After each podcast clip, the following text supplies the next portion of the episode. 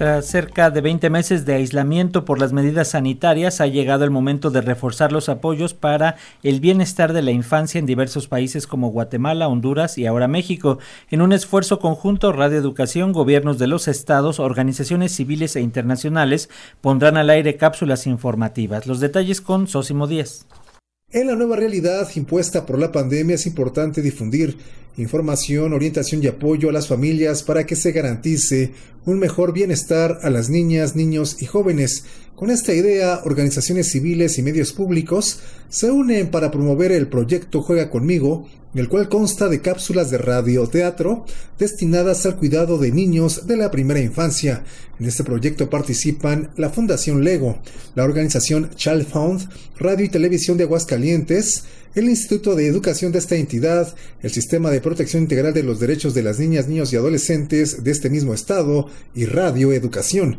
Las cápsulas elaboradas por la organización Child Fund se transmitirán en estos medios públicos y se espera que se sumen otros medios como radios comunitarias e indígenas. En la firma de la carta compromiso para difundir la serie de cápsulas de crianza positiva, Yasmín Enríquez de Child Fund señaló que se abordan temas como la importancia de la primera infancia, de su cuidado y su alimentación.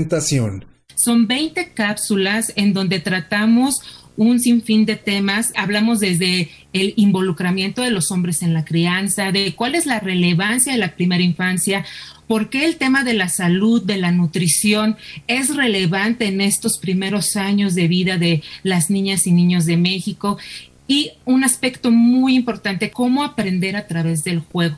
En tanto, Andrea Hernández, gerente de programas de la Fundación Lego, señaló que las cápsulas se emitirán también en lenguas indígenas orgullosos de esa Fundación Lego porque es el primer proyecto que hacemos que se crea con eh, las familias y niños y niñas indígenas desde la mente, ¿no? Algo que es muy esencial de estas cápsulas de radio es que también están traducidas a lenguas indígenas. Entonces es el primer proyecto que hace Fundación Lego pensando en las familias indígenas en México y que no solo el idioma español es el que se habla, sino cómo podemos incluir a más familias, ¿no? Raúl Muñoz, director de radio del Sistema de Radio y Televisión de Aguascalientes, señaló que estas cápsulas ayudarán en el cuidado de los infantes. Son muy importantes porque apoyarán el tema de la crianza, es decir, qué vamos a hacer ahora después de enfrentarnos en esta situación, después de haber eh, pasado por esto y de la que ahora estamos saliendo. Ahora es importante saber qué va a pasar, porque es muy probable que el entorno, las formas hayan cambiado y que haya gente que se va a quedar trabajando en casa, que la dinámica de las escuelas vaya a cambiar. Gabriel Sosa Plata, director de Radio Educación, señaló que los medios públicos están comprometidos con la defensa y promoción de los derechos de la infancia. Particularmente los medios públicos tenemos una enorme responsabilidad en este terreno.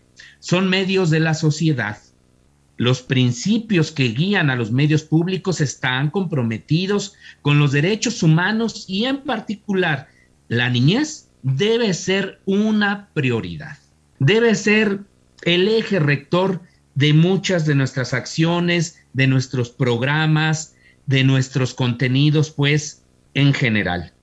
Para Pulso, de Radio y Educación, Sosimo Díaz.